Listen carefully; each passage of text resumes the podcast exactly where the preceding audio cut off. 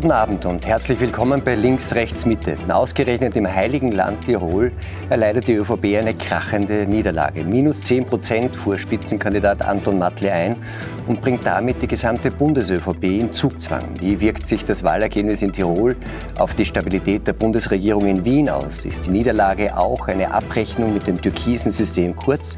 Oder steckt vielmehr die große Unzufriedenheit mit den wirtschaftlichen Verwerfungen im Gefolge der Russland-Sanktionen dahinter? Darüber reden wir gleich und das sind meine Gäste. Der Chefredakteur des Express, Richard Schmidt, ist bei uns. Er sagt, diese Niederlage ist eine Abrechnung mit der Bundespolitik. Will die ÖVP nicht weiter untergehen, darf sie nicht mehr jeden Wahnsinn der Grünen mitmachen. Ich freue mich auf die Journalistin vom Falter, Barbara Todt. Der Ausgang der Wahl erstaunt sie nicht. Dass die ÖVP in Tirol jetzt so schlecht abschneidet, sagt sie, ist auch eine Abrechnung mit dem System Kurz. Ralf Schöllhammer ist Assistenzprofessor für Volkswirtschaftslehre und internationale Beziehungen an der Wiener Privatuniversität Webster. Er sieht schwere Zeiten auf ganz Europa zukommen. Wenn die Sanktionen damit nur, warum die Sanktionen damit nur sekundär zu tun haben, erklärt er uns gleich. Und ich begrüße den Chefredakteur des Online-Portals ZackZack.at, Benjamin Weiser. Er sieht die Bundesregierung in einer heiklen Situation und sagt, wenn sie nicht erklären kann, warum wir die Sanktionen brauchen, wird sie die Bevölkerung verlieren. Herr Weiser, seit 1945 heißt es in Tirol Bischer Tiroler, Bischer Mensch, Bischer Mensch, Welsche ÖVP. Warum ist das jetzt nicht mehr so? Naja, offensichtlich äh, hat die Tiroler Bevölkerung keine Lust mehr gehabt auf äh, reinen Machterhalt. Das ist das, was die ÖVP momentan im Bund und offensichtlich auch in Tirol als einzige Strategie noch hat. Äh, und äh, dann kam noch hinzu, dass der Spitzenkandidat Anton Matle eigentlich überhaupt nicht verfangen hat. Also der war ja auch von Anfang an sehr unbekannt. Dann hat man trotzdem eine Liste Matle gemacht und ist nicht als Volkspartei angetreten. Also waren sehr viele strategische Fehler auf Tiroler Ebene. Der Wahlkampf war etwas holprig. Und natürlich hat der Bund auch noch mit äh, reingewirkt. Das System Kurz ist krachen gegangen. Und es hört ja nicht auf mit den Korruptionsskandalen. Da kommt ja einer nach dem anderen. Und das färbt natürlich dann auch auf so eine Landtagswahl ab.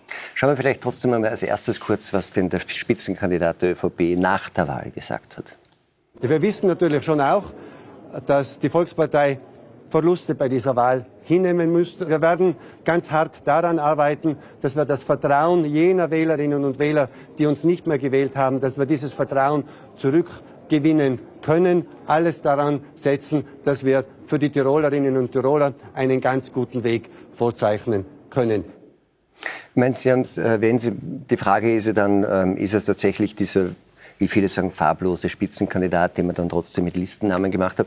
Ich war jetzt in Westösterreich unterwegs die letzten Tage. Da haben interessanterweise etliche Auskenner gesagt, ähm, es ist nicht der Matle, der das mhm. schlechte Ergebnis hervorruft, sondern mit Blatter wäre es noch schlechter gewesen. Das könnte sein, ja. Also der war ja dann auch äh, äh, ziemlich, ähm, wie soll man sagen, am Sand schon fast. Er hat ja das äh, türkise System mitgetragen. Er hat sich dann ganz am Ende erst äh, abgeseilt und es gab auch äh, ehrlich gesagt keinen Übergang. Es gab keine Übergabe an Anton Matle. Also insofern ist er eigentlich nicht zu beneiden. Ähm, und dafür hat er es, äh, wenn man so sieht, vielleicht eh nicht so schlecht gemacht. Aber es war schon ein holpriger Wahlkampf. Also man weiß überhaupt nicht, für was die ÖVP steht, auch nicht in Tirol. Und äh, er hat dann natürlich auch noch äh, so ein paar Sager gehabt wie äh, Eis essen wie ein normaler. Das ging dann natürlich im negativen Sinne viral im Internet. Das ist jetzt auch nicht gerade gut. Und man hat sich auch nicht entscheiden können, ist der Nehammer jetzt äh, erwünscht oder ist er es nicht? Dann ist er gekommen. Da kommen wir dann also nochmal drauf zurück, Frau Dott. Äh, also er hat schon erwähnt, Herr Weiser, die Übergabe des Parteivorsitzes von, von Günter Platt an äh, Anton Matle im Sommer, da ist ja nicht viel Zeit vergangen. Die Steirer zum Beispiel haben das ja anders gemacht. Da wurde dann der Nachfolger von Hermann Schützenhöfer jetzt noch Zeit gegeben, sich als Landeshauptmann zu profilieren bis zur nächsten Wahl. Ähm, da hat eigentlich Günter Platter seinem Nachfolger einen ordentlichen Bärendienst erwiesen. Das war ein klassisches Foul. Sowas macht man eigentlich nicht.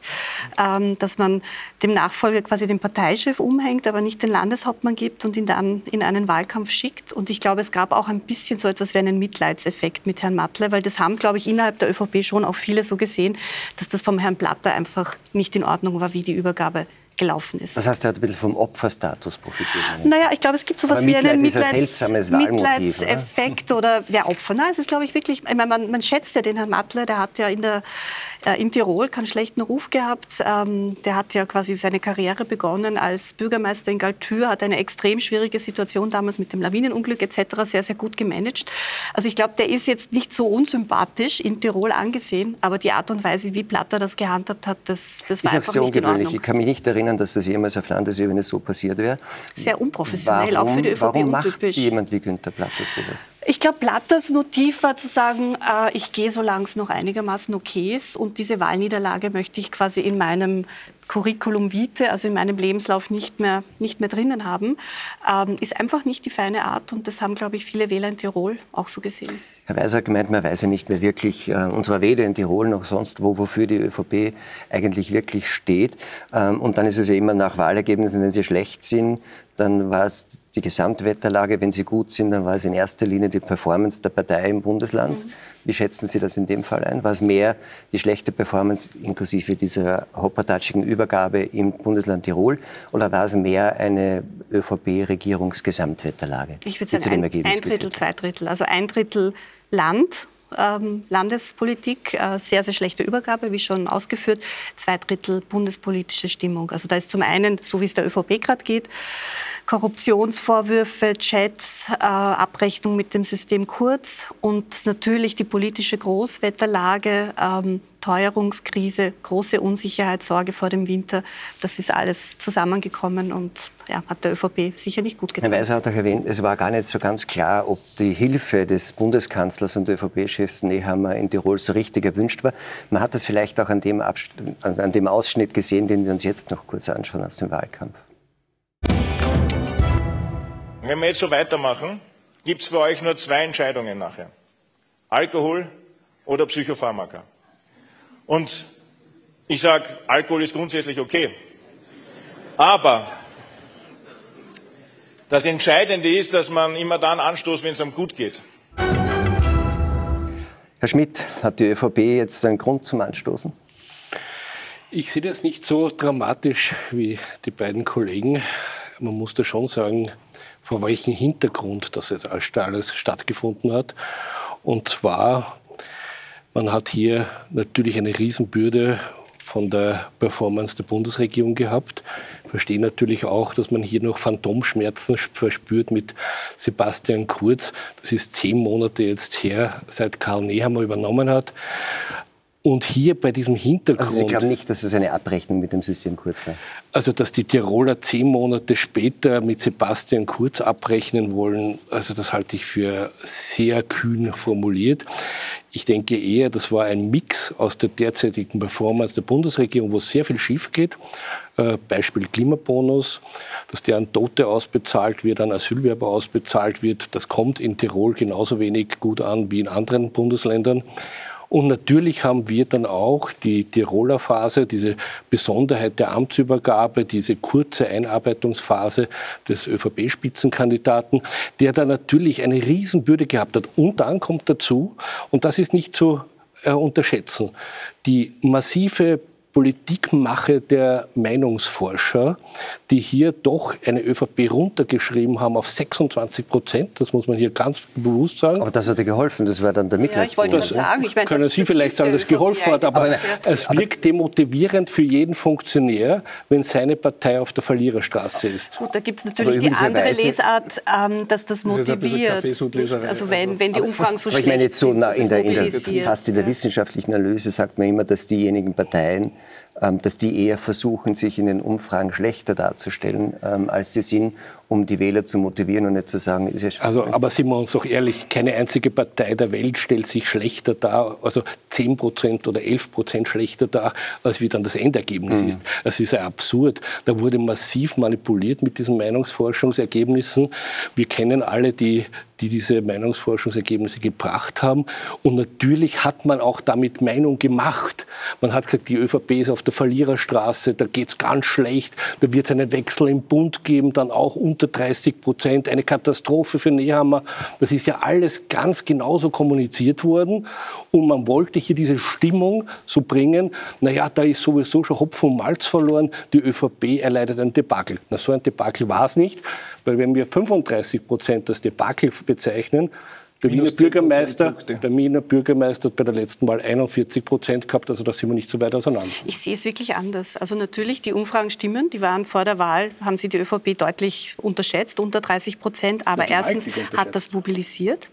Und zweitens hat es der ÖVP jetzt das am Wahlabend. Nicht der Wunsch gewesen sein. Zweitens hat es der ÖVP am Wahlabend die Möglichkeit gegeben zu sagen, na eigentlich liegen wir jetzt mit fast 35 Prozent eh ganz gut, weil in den Umfragen sind wir ja viel, viel schlechter gelegen. Also ja und nicht absurd, dazu gesagt wird, Sie haben 10 Prozent verloren. Punkte niedriger geschätzt wird von den Umfrageinstituten. Na, wollen das das doch nicht, keine einzige ja Partei. Glauben Sie, die hat das in Auftrag aber gegeben? wir alle kennen doch das ähm, Spiel mit den Umfragen, das in Österreich leider äh, noch nicht verboten ist, so wie in anderen Ländern, wie beispielsweise in Italien, wo zwei Wochen vor der Wahl gar keine Umfragen mehr veröffentlicht werden dürfen und wo Parteien auch gezielt Umfragen lancieren, um ihre eigenen Wählerinnen und Wähler zu mobilisieren. Aber bleiben wir noch kurz bei der Ursachenforschung. Da wollte ich Sie noch fragen, Herr Schmidt. Ähm, Nehammer. War das jetzt eine Unterstützung oder mehr eine Last für den Tiroler Wahlkampf insgesamt, glauben Sie? Ich würde es nicht auf Karl Nehammer festmachen. Äh, ich würde es auf die gesamte Bundesregierung sehen. Und da war die Performance in den letzten Wochen, Monaten alles andere als ausgezeichnet. Das spielt natürlich in diesem Landtagswahlkampf mit. Wenn man ständig hört, dass die Krise nicht im Griff ist, dass man nicht genug Gasreserven hat, dass man sich Sorgen machen muss über diese Teuerung, dass das auch sehr schlecht kommuniziert worden ist, wirklich schlecht kommuniziert worden ist, dass das alles keine Sicherheit bietet, dann wird natürlich auch derjenige abgestraft, der diese Regierung vertritt. Ich meine, es ist ja auch die Bundes-ÖVP im ähm, Umfragentief. Das kann jetzt natürlich auch wieder nur damit zusammenhängen, dass die, dass die Meinungsforschungsinstitute sie runterschreiben wollen. Aber vielleicht heißt es auch einfach, dass die Zeit der Konservativen vorbei ist. Naja, da sind wir bei einer sehr wichtigen Frage. Sind nicht gerade Krisenzeiten die Hochsaison für Konservative, für die Sicherheit, für die Stabilität? Ich glaube, Krisenzeiten sind Zeiten, wo die Bevölkerung erwartet, dass die Regierenden zusammenarbeiten sei es in einer großen Koalition, sei es auch in einem schwarz-grünen Bündnis. Aber ich glaube, sie erwarten sich konstruktive Zusammenarbeit und keinen Zank und kein gegenseitiges quasi gegeneinander ausspielen. Ähm, ich glaube, das ist das, was die Menschen am ehesten erwarten. Aber wenn man jetzt sagt, das ist eine Abrechnung mit dem System Kurz, man könnte es jetzt rein mit Blick auf die Zahlen auch anders sagen und sagen, der Höhenflug, den die ÖVP unter Kurz und wegen Kurz hatte, ist einfach vorbei und ohne Kurz hat einfach die ÖVP 10 Prozent weniger. So sehe ich es auch. Also es ist eigentlich quasi ein Zurückspulen auf den Status quo ante, also quasi auf die Art und Weise, wie es der ÖVP ging, bevor Sebastian Kurz sie übernommen hat und in lichte Höhen gepusht hat, mit viel Marketing, auch mit viel Charisma, mit viel Talent. Also so gesehen ist die ÖVP wieder dort, wo sie 2016 herum war. Ich, ich, finde eben nur, das ist mehr als nur ein semantischer Unterschied. Nicht? Ist es aktiv eine Abrechnung mit dem System Kurz, so wie er mir gesagt hat, er glaubt nicht, dass nach zehn Monaten die Tiroler sagen, jetzt rechnen wir mit Kurz ab, sondern es ist einfach so, dass derjenige, der dafür gesorgt hat, dass die ÖVP in den letzten Jahren zehn Prozent über dem lag, wo sie vorher lag, aber er hat auch dafür gesorgt, da. dass sie äh, den Bach runtergeht. Also so ist er nicht. Er war natürlich ein Erfolgsbringer über Jahre hinweg, aber nach diesen ganzen Korruptionsskandalen und Ermittlungen gegen ihn selbst äh, ist es natürlich äh, genau das Gegenteil gewesen. Also es ist jetzt nicht so, dass das ähm, äh, oder dass es bei einer Rückkehr von Kurz, einer möglichen, die ja immer wieder irgendwie äh, fantasiert wird, äh, auf einmal wieder bergauf gehen würde. Also da ist schon eine Illusion ähm, in sich zusammengebrochen. Aber dann, Entschuldigung, da muss ich gleich einhaken. Na bitte. Also, Zehn Monate nachdem der Kanzlerwechsel war, sagt ein Tiroler, jetzt rechne ich mit dem System Kurz ab. Dann müsste ja doch jetzt logischerweise dann die SPÖ total dazu gewonnen haben, weil die waren ja nicht SPÖ Kurz. Die haben ja Müsste, müsste nicht logischerweise, weil die SPÖ muss dann erst einmal selber einen gescheiten Wahlkampf machen. Das hat sie offensichtlich nicht getan. Also äh, das muss man schon trennen. Ja. Also, und das ist ja auch die Gefahr jetzt äh, letztlich bei der Krise, in der wir uns befinden, dass dann wieder die Rattenfänger gewinnen und nicht äh, andere Parteien sozusagen aus, aus dem Mittelspektrum heraus. Wenn äh, es keine Alternative zur ÖVP gibt, dann rennen die Leute halt woanders hin. Das hat man heute jetzt auch in Tirol gesehen die ÖVP verliert 10 Prozentpunkte und die SPÖ schafft es nicht einmal einen zu gewinnen, also Stand jetzt. Ähm, und das muss einem schon zu denken geben. Das ist jetzt nicht das gleiche Wählersegment, das ist auch ziemlich schwer, aber man muss zumindest einmal versuchen, dahin zu kommen. Und das ist natürlich noch mal ein anderes Problem. Bleiben wir noch mal ganz kurz bei der, bei der ÖVP ähm, gesamt. Ähm, da gab es ja auch innerparteiliche Streitereien äh, in den letzten Wochen, sowas wie einen Richtungsstreit, wenn sowas war.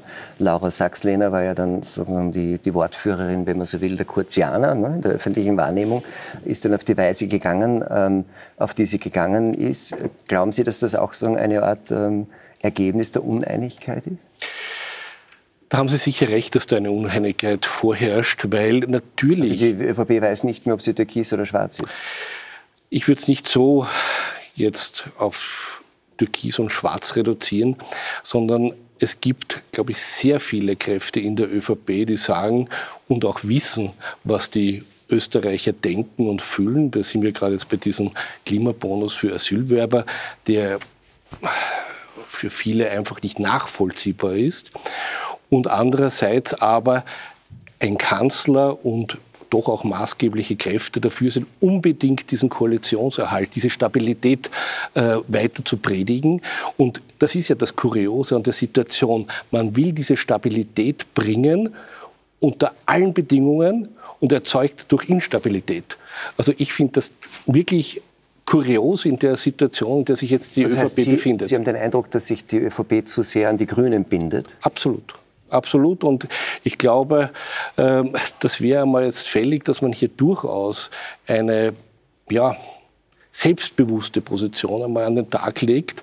Also so toll, wie es derzeit ja ähm, die Grünen offenbar meinen, dass es im Bund wäre, ist es ja wir kennen jetzt das Tirol-Ergebnis von den Grünen ja absolut nicht. Aber würden Sie so weit gehen zu sagen, das Problem der ÖVP im Bund und das sich jetzt dann auch gezeigt hat bei den Tiroler Landtagswahlen, ist eigentlich ähm, so quasi die Schuld der Grünen?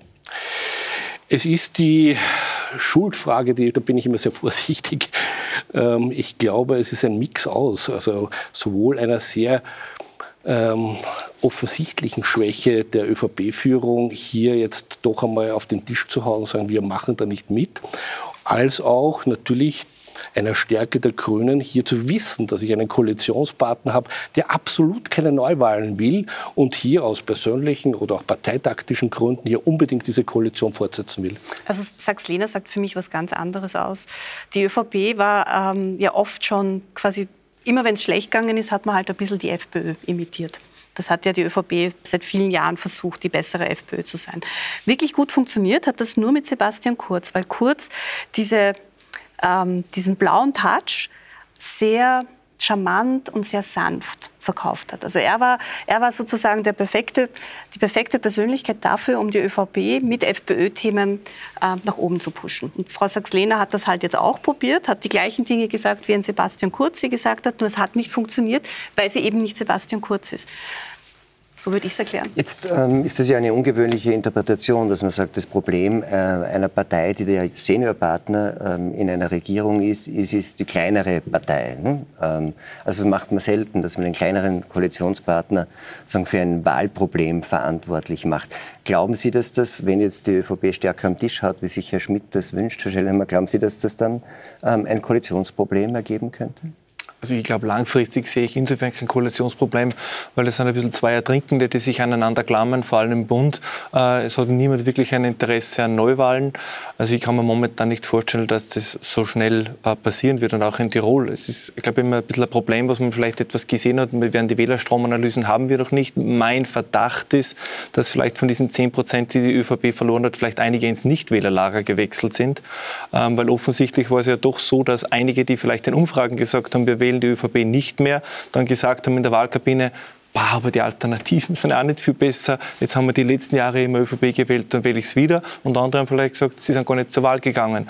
Also das heißt, Sie glauben, weil keiner ein Interesse haben kann an Neuwahlen, bleibt das. Jetzt kann man sagen, es gibt keine Alternative zu dieser Koalition, aber es gibt den Wunsch der Wähler und der Bürger nach einer Alternative. Was ist denn das? Ich glaube, das ist genau das Problem, was man jetzt sieht in Bezug auf die kommenden Präsidentschaftswahlen. Viele Kandidaten kündigen an, das Erste, was sie machen würden, ist die Regierung entlassen und, und uh, Neuwahlen zu fordern. Aber ich glaube, wenn es soweit kommen würde, würden sich die meisten Wählerinnen und Wähler fragen, aber wen soll man jetzt eigentlich als Alternative wählen? Wir haben ein bisschen eine, ich weiß, es klingt immer ein bisschen Hanebüchen, aber wir haben wirklich eine gewisse Visionslosigkeit uh, in Österreich, aber in Europa. Und diese großen Probleme, die wir in den letzten Monaten auch öfter diskutiert haben, über die alle von Ihnen viel geschrieben haben, so richtige Rezepte Konzepte, wie man die angehen könnte, wurde ja von niemandem vorgelegt. Wir haben dann so kleine Pflaster, das sind eben dann äh, Klimabonus, 500 Euro hier und Kleinigkeiten dort, dass man sagt, wir machen jetzt den großen Wurf und packen die strukturellen Probleme an, von denen man aber in, in Österreich ja seit dem Verfassungskonvent von vor 20 Jahren weiß. Das hat sich bis jetzt noch keiner getraut. Ich meine, wir haben heute in Italien ja auch Wahlen gehabt. Die Ergebnisse trudeln wahrscheinlich jetzt gerade irgendwie langsam ein. Dort macht man die Wahllokale ja etwas später zu. Ähm, und das rechtspopulistische Bündnis von äh, Meloni, Salvini, Berlusconi wird aller Voraussicht nach dort ähm, gewinnen. Heißt das einfach, dass in einer Situation, wie wir sie haben, egal ob da jetzt konservative oder sozialdemokratische Regierungen ähm, am Ruder sind, dass das jetzt die Stunde der Populisten ist, jedenfalls? Ich glaube nicht, dass das automatisch so ist. Also es kommt halt immer darauf an, äh, wie die Performance dann einer Regierung ist, also äh, von etablierten Parteien oder wem auch immer. Ähm, Sie haben es angesprochen mit dem Klimabonus. Das sind natürlich jetzt schon äh, an sich ganz gescheite Maßnahmen. Also das sind aber auch eben nur so ja, Gießkannenrezepte. Und dann kommen sie halt nicht an. Also das Geld kommt irgendwie, das trudelt jetzt schon langsam ein. Es ist auch schlecht kommuniziert worden, ist auch vorher schon angesprochen worden. Und dann gibt es sowas wie die Strompreisbremse, die wir uns de facto selbst zahlen. Also äh, da gibt es keine Gegenfinanzierung, anstatt dass man hergeht und sich traut, wie es andere Länder auch machen und sagt, okay, es gibt Übergewinne bei Krisengewinnern äh, und da kann man da was anzapfen, anstatt dass man das äh, der breiten Masse irgendwie aufbrummt. Und natürlich, dann äh, sinkt das Vertrauen, wobei man in Österreich sagen muss, die Regierung hatte davor schon sehr, sehr schlechte Vertrauenswerte gehabt und in Italien ist sowieso seit Jahren eine Situation der äh, Instabilität. Also, und da äh, gewinnen natürlich oft einmal Populisten dann. Ja. Ich glaube, es schlägt die Stunde der, der flauschigen Rechtspopulisten.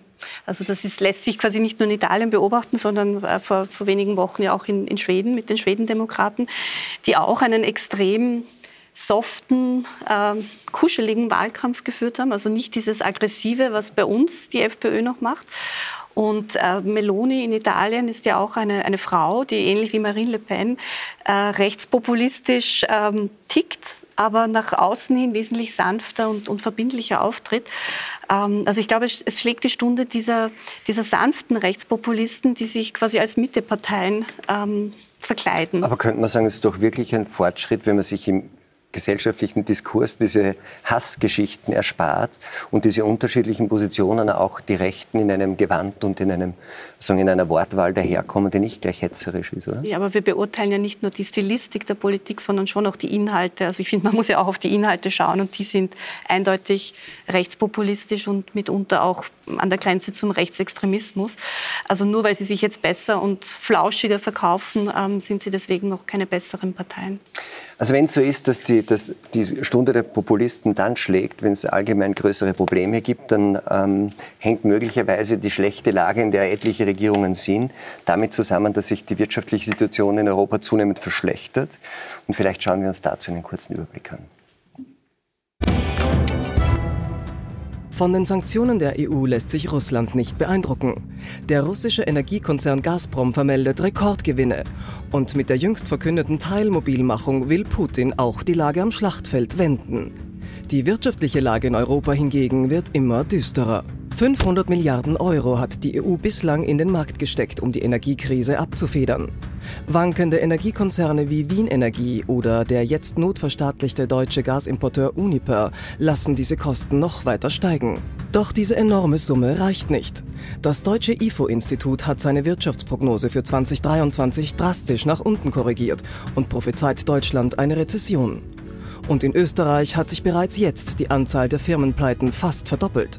Und auch immer mehr Privatpersonen schlittern in die Insolvenz.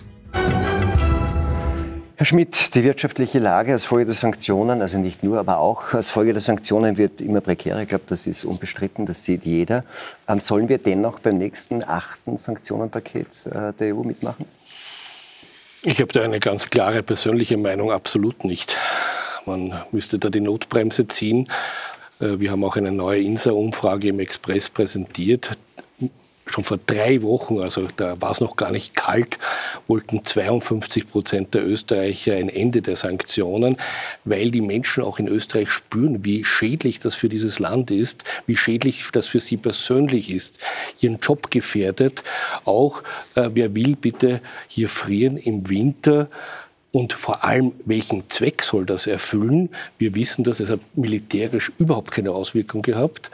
Wir wissen, wir wissen dass es absolut keine, keinen Sinn macht, wenn deutsche Industriebetriebe pleite gehen, Stahlwerke überlegen zu schließen, dass das der Ukraine helfen kann. Das ist absurd zu glauben und da muss man jetzt den, eine Notbremse ziehen und sich was überlegen, wie man hier rauskommt aus dieser ganzen Sache. Ich meine, es gibt ja, Ungarn stemmt sich ja gegen das neue Sanktionenpaket ja. und Sie finden, Österreich sollte sich da anschließen. Natürlich, sofort. Und Sie glauben, dass wenn die EU dieses Druckmittel, und das ist ja das Einzige, das sie hat, weil militärisch will man nicht eingreifen, wenn sie das aufgibt, dass dann das Gasproblem gelöst ist? Nein, es gibt andere Möglichkeiten. Es gibt ja Möglichkeiten auf äh, Hochtechnologie, dass man das Embargo weiterführt. Aber hier einen Wirtschaftskrieg zu führen, noch dazu schlecht vorbereitet. Also auf Hochtechnologie würden Sie Sanktionen in Kraft ja, lassen? Ja, auch die Reisebeschränkungen, all das kann man diskutieren. Und was würde, aber was würde dann die russische Föderation und ihren Präsidenten dazu bringen, zu sagen,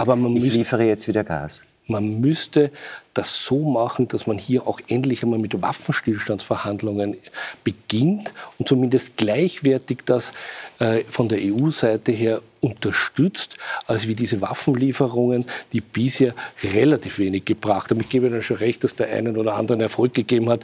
Ja, sind halt noch einmal ein paar tausend Russen gestorben oder 500 Russen gestorben. Aber das bringt überhaupt nichts für uns in Europa. Das ist eine Hochrisikoaktion und nicht wenige Experten sagen, wir bewegen uns an den Rand eines Atomkriegs zu, wenn wir das fortsetzen. Wir müssen jetzt einmal die, die Notbremse Wenn wir ziehen. was fortsetzen? Wenn wir diesen eiskalten Kurs der Sanktionen fortsetzen.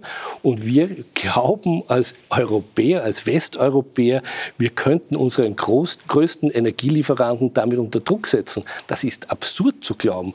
Ich kann mich doch nicht mit dem einzigen Tankwart im Ort anlegen und mich dann wundern, dass ich keinen Benzin mehr kriege. Na, wenn der Tankwart im Ort auf die, die Nachbarn niederschießt und quasi äh, sich nicht an die Regeln hält, dann wohl schon, oder? Also ich, ich kann das überhaupt nicht nachvollziehen. Natürlich müssen die Sanktionen ähm, weitergeführt eingeführt werden. Sie gehören auch verschärft, sie gehören präzisiert.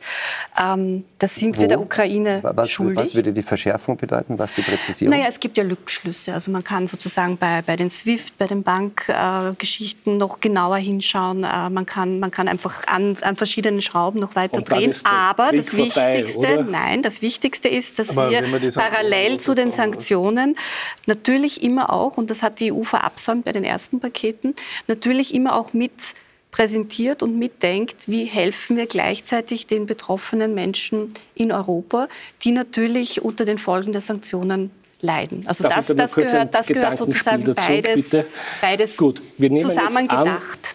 Ihre Meinung setzt sich durch. Wir machen noch mehr Sanktionen. Europa, Westeuropa gewinnt dann sogar, unter Anführungszeichen. Russland zieht sich zurück.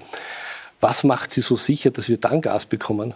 Was macht Sie so sicher, dass Russland sich zurückzieht? Ja wenn sie so starke Sanktionen machen, dass sich Russland so bedroht fühlt und so in Nein, die Knie gezwungen Die Sanktionen fühlt. führen ja unter anderem dazu, ja, anders, als Sie, anders so als Sie vorher behauptet haben, führen ja die Sanktionen unter anderem dazu, dass sich Russland bei seinen militärischen Operationen immer schwerer tut, weil ihnen die Chips fehlen, weil ihnen die Technologie fehlt, ja, weil einfach... Seit äh, Februar schreiben wir schon, dass äh, Wladimir Putin die äh, Langstreckenraketen ausgehen. Es ist nicht so.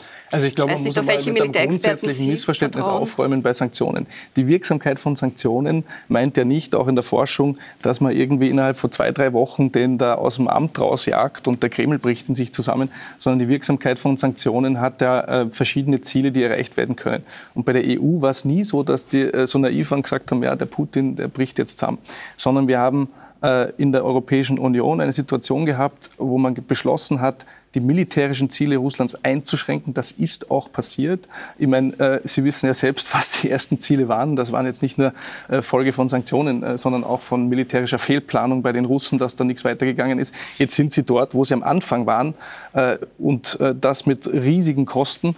Und äh, natürlich wirken die Sanktionen im Bereich zum Beispiel der Chips, die nicht mehr geliefert werden können. Sie sagen, die Langstreckenraketen, das ist alles äh, ganz toll, was da passiert.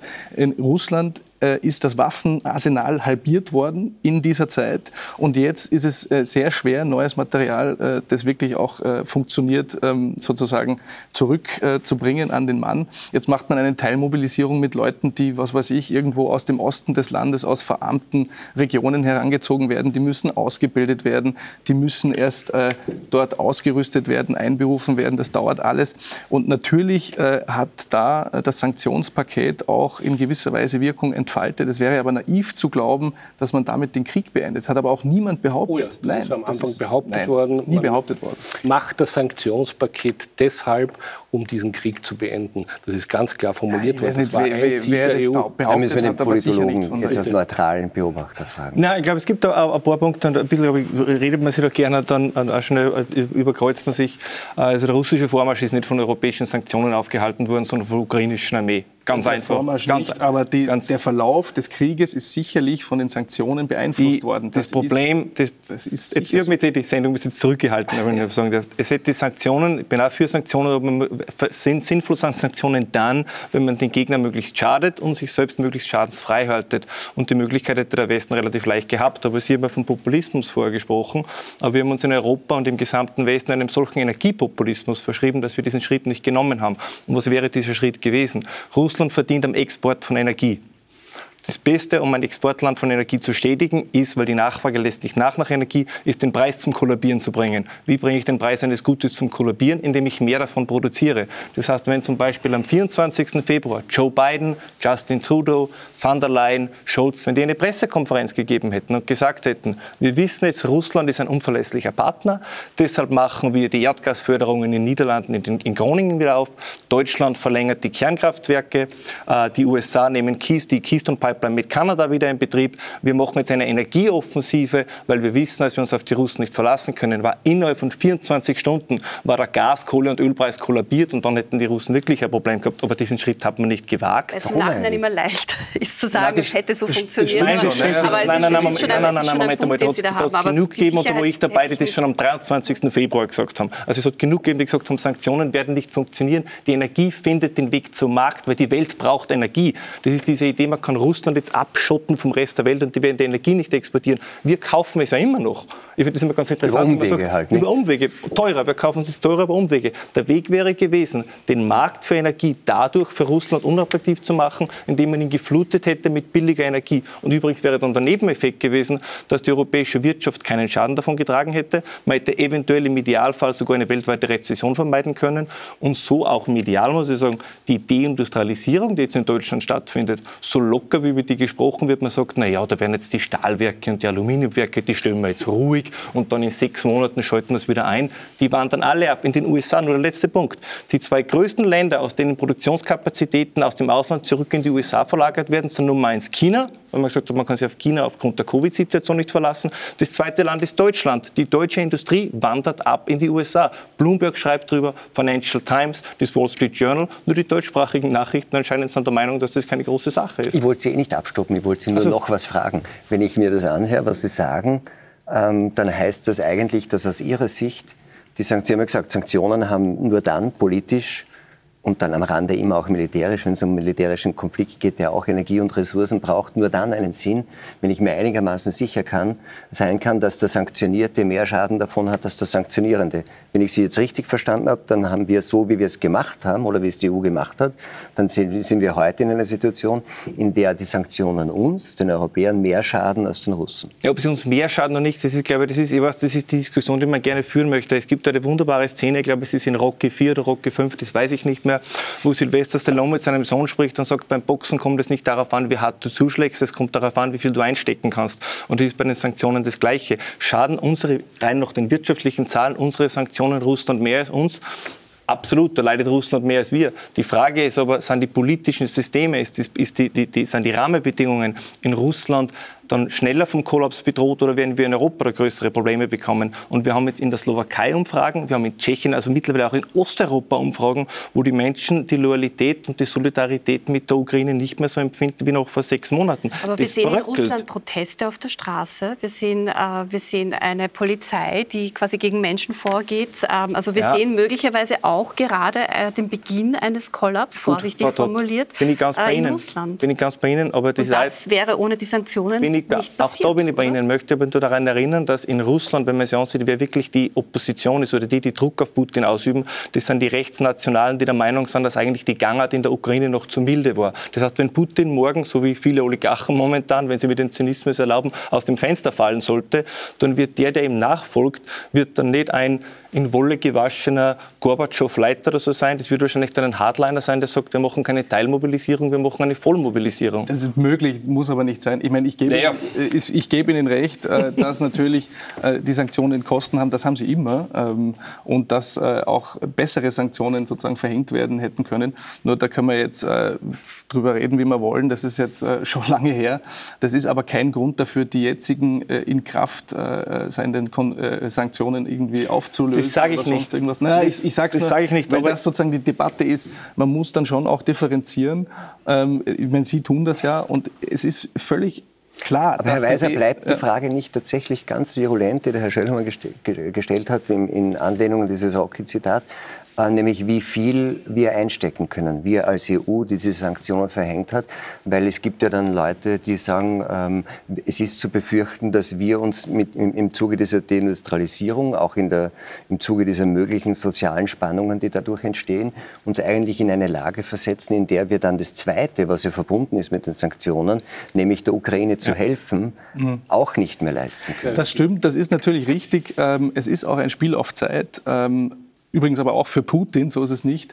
Denn Sie haben vorher von Exporten gesprochen. Wenn die Europäische Union es jetzt schafft, auch auf anderem Wege Energie äh, zu beziehen und äh, die Gasspeicher sind jetzt äh, schon langsam aufgefüllt, dann ähm, ist dieses Spiel auf Zeit für Putin auch gefährlich, weil diese äh, Gaspreise, die jetzt so hoch sind, äh, basieren ja auch auf einer künstlichen Verknappung. Also die Rekordgewinne von Gazprom sind auch irgendwie kurzfristige Gewinne. Wenn sie jetzt nicht mehr nach Europa exportieren können und nach China gehen müssen, dann haben sie dort ein Regime, das Putin äh, sprichwörtlich äh, an, einem gewissen Körperteil hat, weil die natürlich sagen, zu einem Preis ähm, oder zu, zu einem äh, günstigen Preis kauft man es sonst nicht und es fehlen dort auch gewisse Pipeline-Strukturen. Also ganz am längeren Hebel hockt Putin nicht. Ähm, das ist äh, auch klar. beide, dass jetzt Populisten an die Macht kommen. In Italien heute wahrscheinlich noch in der Nacht.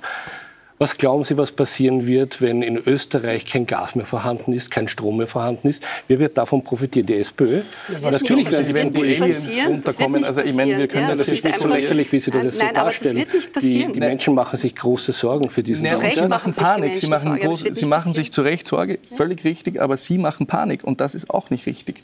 Also nach all dem, was, äh, was wir wissen, Leonore Gewessler sagt, es stimmt und dass wir nein, können nein, völlig nein. beruhigt so, sein so, in dem So billig geben wir das jetzt nicht her. Naja, äh, nach, nach, all dem, was äh, auch Wirtschaftsforscher sagen, ähm, sind wir für diesen Winter gut vorbereitet. Das heißt nicht, dass wir nicht uns ein bisschen zusammenreißen müssen. Es gibt ja die Kampagnen, dass Privathaushalte sparen sollen. Es gibt Überlegungen, wie es quasi für die Industrie ausschauen soll. Aber wir starten ja von einem relativ hohen Niveau. Also es ist ja nicht Sie so. Das bitte den Angestellten von sieben Ziegelwerken in Oberösterreich, das sind ungefähr 2000 Mitarbeiter, die jetzt ihren Job verlieren werden, dass sie ein bisschen vielleicht äh, also ob die ihren Job verlieren werden oder ob die in Kurzarbeit gehen werden.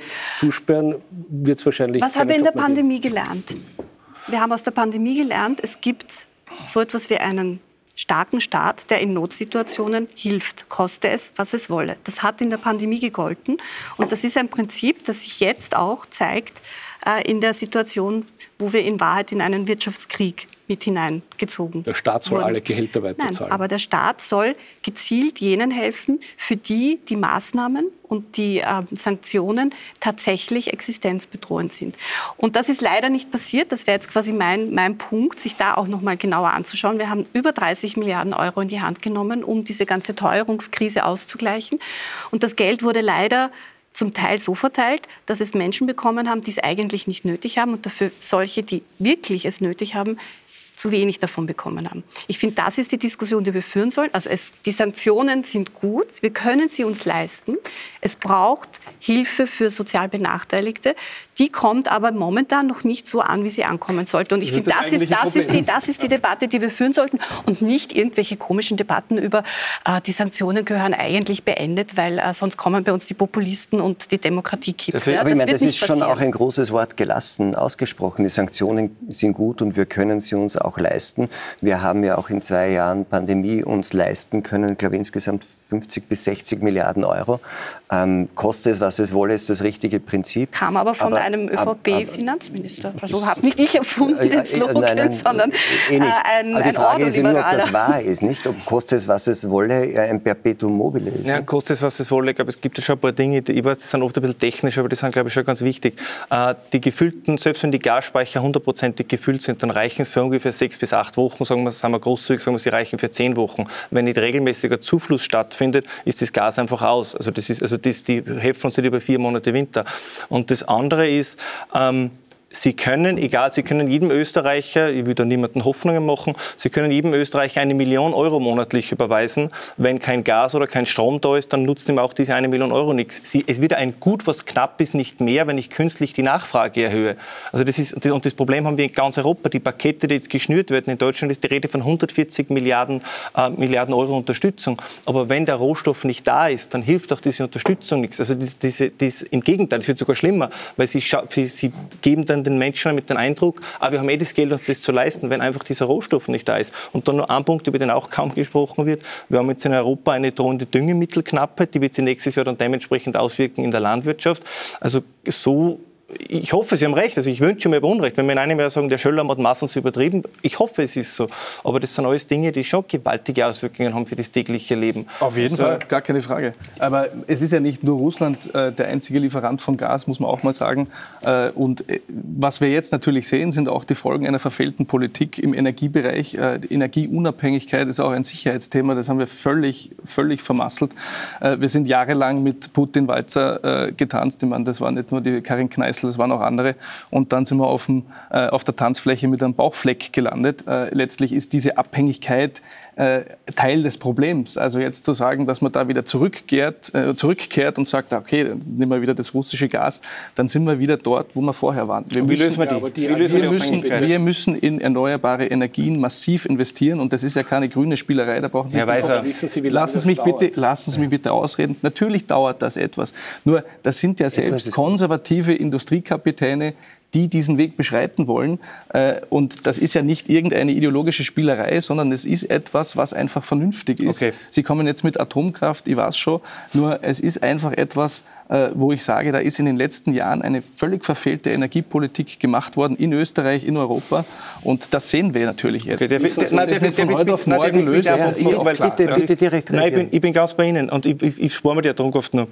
Die Produktionsketten bei Erneuerbaren, bei Solar- und bei Windenergie, die werden äh, von China kontrolliert, doppelt so stark wie die OPEC die Ölproduktion kontrolliert. Also wenn Sie sagen, wir steigen völlig um, wir steigen aus Fossilen, was übrigens unmöglich ist, wir steigen aus Fossilen komplett aus und machen Wind und Solar, machen wir uns dann ich abhängig gesagt, noch mehr von nein, China nein, und das ist Ihr gesagt, Rezept wir, für die Energieunabhängigkeit. Das ist nicht mein Rezept. Ich habe gesagt, wir, was, wir, investieren massiv in Energieunabhängigkeit, in erneuerbare Energien und wir beziehen, konkret. gleichzeitig, wir beziehen gleichzeitig mehr Gas von anderen zuverlässigen Lieferanten. Konkret. Die USA, hat, die USA USA hat Gasvorkommen, da muss man halt einmal in Flüssiggasterminals investieren und nicht ständig irgendwelche Pipelines in Diktaturen rein. Also Moment einmal, wir haben in Deutschland haben wir 30 Jahre, hätten wir, hätten wir Fracking-Gas in Deutschland, für das für 30 Jahre reicht. Aber Fracking in Europa machen wir nicht. Aber in Amerika, die sollen fracken, uns das dann mit LNG rüberschiffen und damit machen wir uns unabhängig. Und die Kohle am besten aus Australien. Nein, ist aber, wir reden von ja, Energieunabhängigkeit. natürlich herkommen, aber Sie wollen, dass wir, aus Russland kommt, oder was? Nein, ich würde das für selbst produzieren, Herr Weiser. Ja, ich würde das selbst produzieren. Herumbohren dann in Österreich. Aber in, aber in Oklahoma und in Pennsylvania, die dürfen wir rumbohren. Vielleicht ja, sie machen es. Und da muss man dann halt, wenn sie es schon machen, dann kann man es von da beziehen. Also statt, statt Abhängigkeit von Russland, Abhängigkeit Nein, von China und von den USA. Weil okay, immer getan wird, als wäre nur Russland irgendwie der Energielieferant. ich weiß, für Sie ist das sehr schön. aber das sind ja auch Übergangslösungen. Also Sie tun so, als wenn wir jetzt quasi vom Regen in die Traufe gehen. Ja, was machen wir denn im Übergang? Was machen wir im Übergang? Bitte. Naja, unter anderem das, was Sie jetzt auch vorgeschlagen haben. Ich meine, das könnten Sie Ihre Atomkraft bringen. Ja? Weil das ist natürlich eine Übergangslösung, die jetzt auch in Deutschland zu Recht diskutiert wird, wo sogar die Grünen von ihrem Dogma runtersteigen und sagen, okay, ähm, dann werden wir wohl... Die allerdings das, das Industrieproblem in Deutschland auch nicht lösen wird, muss man dazu sagen wahrscheinlich. Nein, das ist nicht ganz richtig, weil es wird in Deutschland mittlerweile auch immer noch Strom zum Beispiel mit Gas und Kohle produziert. Wenn ich, nur damit die vielleicht die Menschen ein bisschen eine Größenordnung hier haben, die sechs Kernkraftwerke in Deutschland, die 2021 nur in Betrieb waren, die haben ungefähr 65 Terawattstunden an Strom erzeugt. Das ist das, was Österreich in einem Jahr verbraucht. Also praktisch, und wir, wir produzieren in Österreich ungefähr 45 Terawatt durch Wasserkraft. Wenn Österreich drei Atomkraftwerke hätte, wenn wir die Wasserkraft noch ein bisschen ausbauen und dann für Sie meinetwegen noch ein bisschen Solar- und Windkraft, dann waren wir eine kleine, eine kleine Energiesupermacht in Europa. Das könnte man dann exportieren, da würde man sogar dann unter Anführungszeichen einen Reibach auch noch machen. Was ist, was ist denn das für eine Polemik? Ich meine, natürlich muss, Polemik. sicher, natürlich muss man es auch woanders her, das ist ja völlig, völlig klar. Und ja, das so etwas, woher? Woher ging das? Ich habe doch gerade gesagt, aus den USA, nur in der Übergangszeit muss man halt schauen, woher es kommt. Äh, es ist jetzt natürlich eine sehr schwierige Situation. In den, in den USA laufen die Raffinerien auf 94 Prozent Kapazität. Das ist auf Dauer nicht durchzuhalten. Das sagt die amerikanische Energieministerin, hat gesagt, wir müssen aufpassen, im Winter können wir nicht mehr so viel exportieren. Also, das wird jeder, und Aserbaidschan, die, Frau van der Leyen spricht vom, vom Gas aus Aserbaidschan, das nächste diktatorische Regime. Jeder klammert sich an Sachen. Wir haben diese Ressourcen bei uns in Europa. Aber Sie ein letzter Punkt. Sie haben vorher von Populismus gesprochen. Wir hätten die Energie hier in Europa. Wir weigern uns aber, weil, wie Sie sagen, das Löcherbohren in Österreich, das wollen wir nicht machen, aber die Amis dürfen es machen. Wir wollen die eigene Energie nicht anzapfen, wollen aber genauso viel und günstige Energie haben, wie die, die sie anzapfen. Und das wird einfach langfristig nicht funktionieren. Das sind nicht meine Gesetze, nicht Ihre, das sind die Gesetze der Physik. Worüber wir jetzt gar nicht gesprochen haben, ist quasi, ja, was ist mit der Nachfrage? Ich meine, wir können ja auch ein bisschen einsparen. Ich meine, wir diskutieren, wir sind auf einem relativ hohen Niveau. Ich meine, Energie, Strom war uns allen egal. Wir haben es einfach genutzt, weil es nichts gekostet hat. Also da ist ja auch noch ein bisschen was zu holen. Sie meinen, jetzt, Sie meinen, jetzt, Sie meinen jetzt die Privathaushalte? Ich meine das Kaltduschen, genau. Das Kaltduschen. Wow. Ich, glaube, ich glaube nur, dass Stromsparen der österreichischen und deutschen Energieproduktion relativ wenig helfen wird. Für es ist die gesamten Technologien der Zukunft, von der Halbleitertechnologie zur Nanotechnologie, sind extrem strom- und energieintensiv. Der Energiekonsum ist permanent gewachsen. Das heißt, selbst wenn wir, ich bin ja ganz bei Ihnen in der Sache, aber wenn wir selbst sagen, wir könnten den jetzigen Energieverbrauch in, sagen wir, in zehn Jahren ersetzen mit Erneuerbaren, dann wäre in zehn Jahren der entsprechende Energieverbrauch schon wieder um etliches höher. Nur die Handyproduktion in der Welt braucht ungefähr 15 Prozent von dem gesamten Energieverbrauch, den die gesamte Automobilbranche braucht. Das ist ein, ein, ein Industriezweig, den hat es vor 30 Jahren noch nicht einmal gegeben. Die größte Pro-Kopf-Elektrizitätsproduktion findet statt in den USA, Taiwan und Südkorea, weil die Halbleiter produzieren. Die Cloud-Technologie, und jeder von Ihnen hat sicher einen Dropbox-Account oder Apple iCloud, braucht so viel Strom pro Jahr wie zweimal der gesamte Staat Japan. Wir brauchen mehr Energie. Wir glauben immer, das ist ein statischer Prozess. Wir haben eine bestimmte Menge, die wir brauchen. Das geht so nach oben. Wir brauchen Kernenergie, wir brauchen Wind und Solar, soll natürlich ein Mix davon sein, keine Frage. Aber es muss auch verlässliche Energie sein. Die Verlässlichkeit bei Kernenergie liegt bei 92 Prozent, bei Wind und Solar liegt sie bei 30 also bis 40 Prozent. wir brauchen Atomkraftwerke, auch in Österreich, oder? Ja, das ist, das ist Ihre Position. Darüber kann man natürlich diskutieren. Sie werden es nur in Österreich leider, weil es, ich sage jetzt leider, das überrascht Sie vielleicht, ähm, aber es ist in Österreich ein Tabuthema. Sie sind Atomkraftbefürworterin. Ich bin keine Atomkraftgegnerin. Also ich, damit, glaub, damit ist meine Arbeit. Ich glaube, es sind jetzt zwei. Aber das war ich schon vorher. Ich möchte, ich möchte jetzt aus dieser Diskussion über Energie ähm, und Sanktionen zwei Dinge noch rausschälen für eine nächste Runde. Nämlich das eine ist, dass wir, glaube ich, relativ unterschiedliche Einschätzungen über die Dramatik der Lage haben. Da möchte ich noch mal kurz fragen, also ob wir, also es geht sehr aus und wir haben ja volle Speicher, was das für einen Winter sagen, nicht nur für die Raumtemperaturen fürs Duschen bedeutet, sondern für die Industrieproduktion in Österreich und Deutschland. Da würde ich gerne noch mal hinschauen, wie, wie dramatisch oder wie easy ist die Lage wirklich. Das, dieser Satz hat mich sehr fasziniert. Die Sanktionen sind gut und wir können sie uns leisten. Da, da, bin ich mir ehrlich gesagt nicht ganz sicher. Und das Zweite ist, selbst wenn jetzt dieses Energiethema ähm, man auf unterschiedlichste Weise angehen kann und lösen und Meinungen haben kann, dann spielt ja in Demokratien jedenfalls, und wir sind ja eine, auch noch eine Rolle, ob ich die Bevölkerung für das, was ich vorhabe, hinter mich bringen kann. Über das haben wir noch nicht geredet. Und die, eine der Befürchtungen ist ja, dass, dass sozusagen das eine zum anderen führt. Wenn sich herausstellt, dass die wirtschaftliche Lage doch dramatischer ist, als wir jetzt glauben, weil Geld eh abgeschafft ist seit der Pandemie, dann wird möglicherweise sozusagen die Frage der, der, der politischen Ruhe und Stabilität sich auch noch einmal anders stellen. Also vielleicht argumentiere ich noch kurz, warum ich glaube, dass es sich für diesen Winter, wohlgemerkt, ausgehen könnte, hoffentlich. Ähm, der Faktor europäische Solidarität. Österreich ist natürlich im Europavergleich als Energie- ähm, oder als Stromnehmer ein relativ kleiner Player. Ähm, und das ist natürlich etwas, was auf EU-Ebene dann auch äh, gelöst werden muss, für den Fall, dass es mit den Gasreserven zum Ende geht. Und da bin ich Europäerin genug, dass ich darauf setze, dass es hoffentlich bis dahin einen fertig ausgearbeiteten Krisenplan gibt, der uns der uns hilft und wo wir natürlich auch solidarisch mit anderen Ländern sind, äh, um eben gegenseitig uns, uns zu helfen mit unseren diversen Energievorkommen und äh, Energieproduktionsmöglichkeiten. Ich meine, es ist ja vollkommen klar, dass man die Bevölkerung nicht verlieren darf und die Gefahr besteht auf jeden Fall. Es ist ganz klar, bei der Performance der Bundesregierung wundert mich das nicht. Ähm, wie gesagt, es werden Antiteuerungsmaßnahmen äh, beschlossen, die an sich sinnvoll sind. Äh, sie werden aber schlecht kommuniziert. Es kennt sich kein Mensch mehr aus. Und auf der anderen Seite ist es so, dass bei den Sanktionen ähm, natürlich auch eine gewisse Kommunikation entscheidend, sind, äh, entscheidend ist. Die werden in Brüssel beschlossen, äh, ja nicht erst seit Beginn des Krieges. Davor gab es ja schon Sanktionspakete wegen der Krim-Annexion und so. Seit 2014 ist die Europäische Union in Wahrheit geschlossen hinter den Sanktionen. In den eigenen Ländern aber äh, sind die Regierungen, die das mitbeschlossen haben, dann auf einmal dagegen aus innenpolitischem Kalkül, aus Wahlkampftaktik oder sonst irgendwas.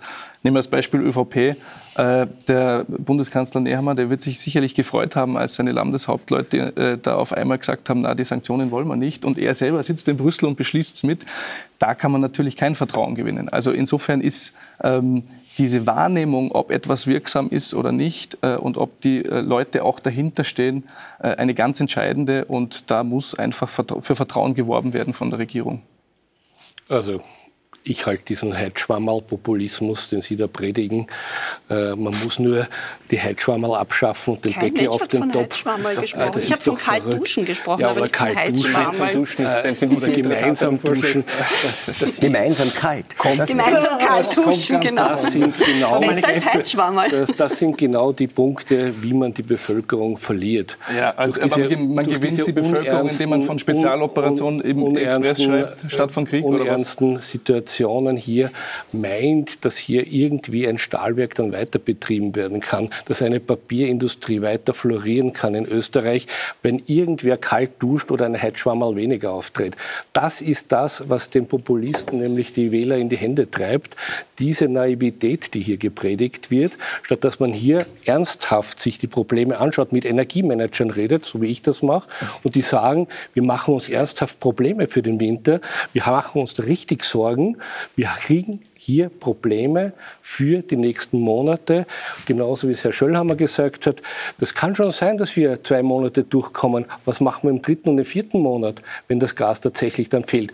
Und eine Ministerin, die sagt ständig, richtet das immer Moskau aus, wir brauchen das russische Gas nicht, wir steigen um. Ja, ich habe mit dem russischen Botschafter gesprochen. Wissen Sie, was der sagt? Ja. Wir hören das, wir hören das, dass nämlich Österreich das russische Gas nicht braucht und wir werden uns danach richten. Wir werden vielleicht auch diesen Vertrag naja, und beenden. Sie haben mit den russischen Botschafter ja. im Gegenzug äh, eine Frage gestellt, wo Sie den Begriff Spezialoperation ohne irgendeine kritische ja, der Einordnung... russische Botschafter so sieht, ja. Und Ach so, und Sie sehen sich als Journalist nicht verpflichtet, da eine kritische Einordnung Wir haben sehr viel darüber berichtet. Sehen Sie, dass das eine Spezialoperation ist oder finden Sie, dass es ein Krieg ist? Er sieht es als Spezialoperation, ich sehe es als Krieg. Ja, genau. Also es gibt ähm, angefangen so vom Arbeitsminister Kocher über WIFO-Chef, IHS-Chef, also die, die wichtigsten äh, Wirtschaftsforscher Österreichs. Äh, sagen mittlerweile alle, dass wir über diesen Winter mit entsprechenden Einschränkungen kommen werden. Ja? Also die Panikmache ist, glaube ich, wirklich fehl am Platz. Sie können sich darüber lustig machen, dass äh, es jetzt halt auch Energiespartipps für Privathaushalte gibt, äh, dass wir alle quasi versuchen, 11 Prozent einzusparen. Ähm, hilft auch ein bisschen. Ja? Wird vielleicht nicht äh, Lenzing retten, ja? aber es hilft ein bisschen ich, ich mit. Hoffe, und ähm, deswegen sollte man es nicht äh, verdodeln, ja? sondern Sie es ist schon okay. Sie machen es ja lächerlich. Nein, das Sie ganze, haben vom Heizschwammerpopulismus gesprochen. Den ganzen Sanktionstheater das ganze ja. Sanktions. Nein, aber wir können, bleiben wir sachlich. Also ich glaube, dass das wichtig ist und dass alle, dass alle ein bisschen mithelfen müssen. Ich hoffe, ich hoffe, dass, ich, ich hoffe, dass ich Unrecht habe. Und Sie haben absolut recht, was diese Prognosen anbelangt. Aber es sind natürlich genau die gleichen Prognosen und zum Teil ist es das richtige Wort, Prognostizeure oder Prognosenersteller. Prognostiker. Prognostiker, die nur letztes Jahr gemeint haben, wir werden nie wieder ein Problem mit Inflation haben. Die nur gemeint haben, die deutsche Wirtschaft bricht, es hat geheißen, die, also die deutsche Wirtschaft bricht 2022 maximal um 0,2 Prozent ein. Jetzt sind wir bei 3,5 Prozent. Ja, Krieg der 24. Februar. Also das ist ein Ereignis, das, glaube ich, nicht so zwei Punkte, prognostizierbar zwei, war. Zwei Punkte. Das Wirtschaftswachstum, das ist erst jetzt nach unten korrigiert, korrigiert worden und die Inflation hat schon im, im letzten Jahr zugenommen. Ich weiß, das ist eine Versuchung. Wir, wir sagen schon bei Jahresende fast Sie war zu Jahresbeginn bei 5 Prozent, jetzt sind wir bei 10. Es sagen auch alle, dass diese 5 Prozent mehr dem Krieg natürlich. Äh, aber, da, aber da waren natürlich die 5 Prozent des Jahresbeginns waren, waren auch schon sehr, sehr viel mehr, als was Aber ich glaube, ein, einen ganz einen kurzen Punkt. Ich bin, Sie haben da bei allen absolut recht. Ich bin da hundertprozentig grundsätzlich bei Ihnen. Aber ich glaube, wir sehen das oft ein bisschen, was ich auch gern mache. Aber wir sehen das immer sehr in der österreichisch-europäisch, meinetwegen westlich-zentrischen äh, Perspektive, was grundsätzlich in Ordnung ist. Aber die Welt tickt halt nicht mehr so. Indien wird bis 20, 30, 25 Prozent zusätzlich an Kohlekraft bauen. Sie haben die haben ihre Atomkraftwerke verdoppelt, weil sie also über die Atomkraftwerke lachen, was ich eigentlich nicht verstehe, weil das ist ein Wunder der Technik. China baut Keiner mehr. Hat über Atomkraft Wenn es ein bisschen so vorkommt, dann war ich so empfindlich, weil ich so, so emotional da involviert bin. China baut praktisch alles aus im Energiebereich. Die bauen von, von Nuklear und warum? Weil die wissen, man kann eine, eine moderne Industrienation nur mit Energieüberschuss betreiben. Glauben Sie wirklich, Europa hat das nicht am Radar und hat das nicht begriffen? Ne, wir haben ja die Zahlen. Beispiel, nehmen Beispiel Herr Deutschland. Deutschland, also Europa als Ganzes, hat vor 15 Jahren, das ist, über das wird nicht gesprochen, wir haben vor 15 Jahren mehr Erdgas exportiert als wir Russland. Aber dann hat man in Europa gesagt, was ja richtig sein mag, aber dann muss man die Konsequenzen tragen. Hat man gesagt, Erdgas, ah, das ist umwelt-, klimatechnisch problematisch, machen wir das lieber aber nicht. Das verändert sich doch so gerade. bitte, bitte, aber das bitte, verändert sich doch bitte, alles bitte. In der Phase Deutschland, Deutschland hat, hat, hat, zu Beginn der Ära Merkel hat man 37 Prozent an Gas aus Russland importiert. Dann hat man gesagt, wir verbieten Fracking, das war 2017. Wir steigen aus der Kernenergie aus 2011 und auf einmal hat man 55 Prozent des Gases Ja, aber importiert. es verändert sich doch alles gerade. Ja, aber ich glaube, meine und Unter leider sehr ich tragischen glaube, die, Umständen, die, die aber Idee, immerhin. wie wir, wir haben, wir können da immer einfach wir machen einmal Aber so, Sie sagen, einmal es so, einmal verändert so. sich alles, was Sie in der Diskussion zeigt, ist, dass wenn dann der Vorschlag gemacht wird, sagen die, die, die Vorhaben, die es gibt in Europa, auch in Österreich und Deutschland zu fördern, und auch wenn es vielleicht nicht so super effizient ist, weil einfach der Energiebedarf da ist, das zu fördern, die Atomkraftwerke laufen zu lassen, dann sehe ich nicht, dass die große Veränderung gibt. passiert auch nicht. Es passiert also Belgien, nicht. Belgien hat letzte Woche ein Atomkraftwerk, was völlig problemlos funktioniert hätte, ist abgedreht worden. Das produziert 10 Prozent des belgischen Stromes. Die haben sie jetzt 10 Prozent ihres eigenen Strombedarfs genommen. Eben, ist, ist, mag alles legitim sein, aber man muss dann der Bevölkerung auch in Belgien reinen Wein einschenken. Natürlich wird dann der Strom teurer. Wenn, wenn ich von etwas die Produktion um 10 Prozent kappe, dann wird es teurer. In Deutschland übrigens, da haben Sie recht, 70 Prozent der Deutschen wollen die Kernkraftwerke weiterlaufen lassen. 60 ist doch eine Prozent der, massive 60 Veränderung. Prozent der Grünwähler, richtig, wollen es Genau, weiterlaufen da, also lassen. für Deutschland Also für ein großer Switch. In Aber- Österreich aber- haben wir die Debatte nicht, weil Aber wir das ist ja dann doch das. Interessante, oder? Wir sehen ja, also in Österreich, noch ein anderes Beispiel, gibt es inzwischen offensichtlich eine knappe Mehrheit gegen die Sanktionen.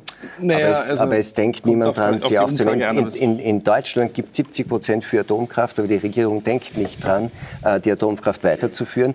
Und das finde ich dann tatsächlich interessant, weil im Zuge dieser Diskussion Russland-Ukraine, man sagt, das ist auch ein Kampf der Systeme, sozusagen das westlich-liberal-demokratische System gegen das Autoritäre. Ähm, in, in, in ein paar so Fragen fragt man sich natürlich dann schon, wa- was zeichnet eigentlich den Unterschied aus? Wenn es hier eine 70-prozentige Mehrheit dafür gibt, die Atomkraft weiterzuführen, aber eine Regierung sagt, dann machen wir einfach nicht. Ich glaube nicht, dass Sie es nicht sagen in Deutschland. Es wird ja diskutiert. Ähm, äh, das ist ja auch noch nicht sicher, wie es da weitergeht. Äh, Andererseits hat man sich auch aus, ausgeholfen mit äh, Gas aus Norwegen und so weiter. Es ist natürlich eine Diskussion, wie man, sagen wir mal, äh, Energieunabhängigkeit und Energiesicherheit schaffen kann. Ähm, Da muss man sicherlich auch, äh, also von allen Seiten die Scheuklappen runternehmen. Am Ende des Tages ist es aber wichtig, aus der Abhängigkeit von russischem Gas herauszutreten. Das ist mal das Allerwichtigste. Absolut. Und äh, dass Atomkraft eine Übergangstechnologie ist, äh, die eigentlich äh, äh, unbestritten ist, ist eh klar. Nur ich, ich sehe es halt nicht in äh, 20, 30, 40 Jahren, dass wir jetzt äh, äh, wieder sozusagen die Diskussionen führen von äh, 1970 oder sowas. Ich erlaube mir einen ganz kurzen emotionalen Ausbruch, wenn, wenn, wenn wir Sie und die Unbedingt. Zuseher da noch Bitte. sind. Äh, ich bin ganz bei Ihnen bis zur Übergangstechnologie. Wenn man sich wirklich ein bisschen intensiver damit auseinandersetzt, und das haben wir in Europa eigentlich leider nicht gemacht, und auch in Österreich war da schon sehr viel Propaganda auch dabei oder Populismus. Die Kernkraft ist ein Wunder Vor allem die, die vierte Generation der Kernkraftwerke, diese sogenannten kleinen modularen Reaktoren, das ist unglaublich, was hier mit, mit übrigens auch vom, vom, vom, vom CO2-Ausstoß her. Also das ist, die Kernkraft ist was absolut Unglaubliches. Und wir haben da, wenn man sagt, wenn man nehmen wir Tschernobyl, wir haben 40 Jahre praktisch nichts in die Forschung investiert. Wir haben da 40 Jahre Innovation verschlafen. Wenn man das aufholen würde, das ist eine Schlüsselindustrie der Zukunft. Es wird keine CO2-neutrale Industrie geben oder Industrienationen ohne die Kernkraft. Ich weiß, das hört man nicht gern. Ich weiß, jetzt werde wieder die Hassmail bekommen mit Tschernobyl und Fukushima. Aber es ist einfach so. Wenn wir sagen, wir wollen uns den Wohlstand, den wir haben, wahren, ich sage nicht einmal ausbauen.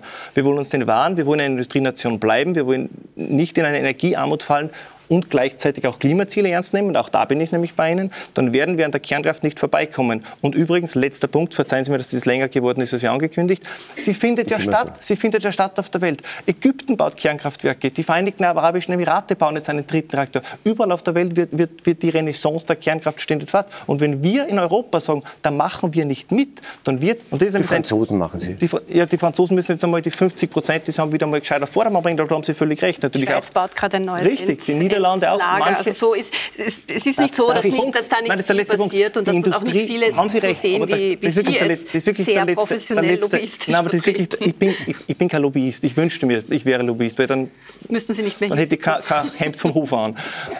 Das, die, die, Wirtschaft geht dorthin, wo die Energie billig ist, weil man produzieren muss. Und wenn die Energie irgendwann in China billiger ist, in Indien billiger ist, dann werden die Stahl oder in den USA billiger ist, dann werden die Stahlwerke, die Aluminiumwerke, die, die, auch die Produktion von Solarpanelen und so, die werden dann in diese Länder gehen. Nein, das ist dann nicht mehr die Arbeitskraft, sondern die Energie. Ne? Früher so ist man der billigen Arbeitskraft genau drin. Ich möchte nur, wir sind fast am Ende unserer Zeit. Ich möchte noch auf ein Thema zurückkommen, das auch am Anfang stand.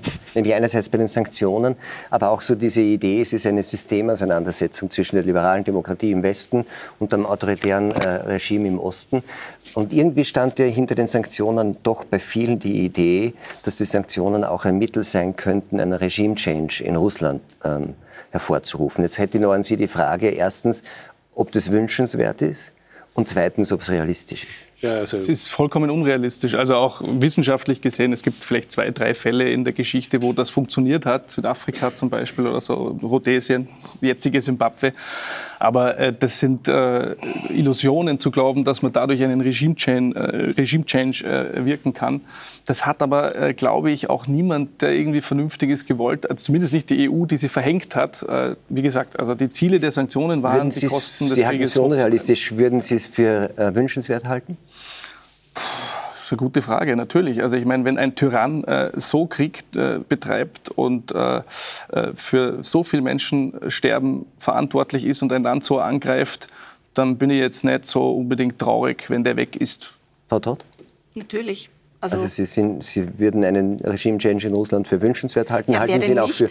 Halten, ich glaube, ich mein, es gibt gute also, Gründe zu befürchten, dass es dann schlimmer wird. Also, ja. Nein, das ist natürlich die große Sorge, die man hat. Äh, aber der Zustand, der jetzt da ist, ist ja, ist ja auch nicht äh, ja, aber wir haben jetzt noch eine gewisse Stabilität in Russland.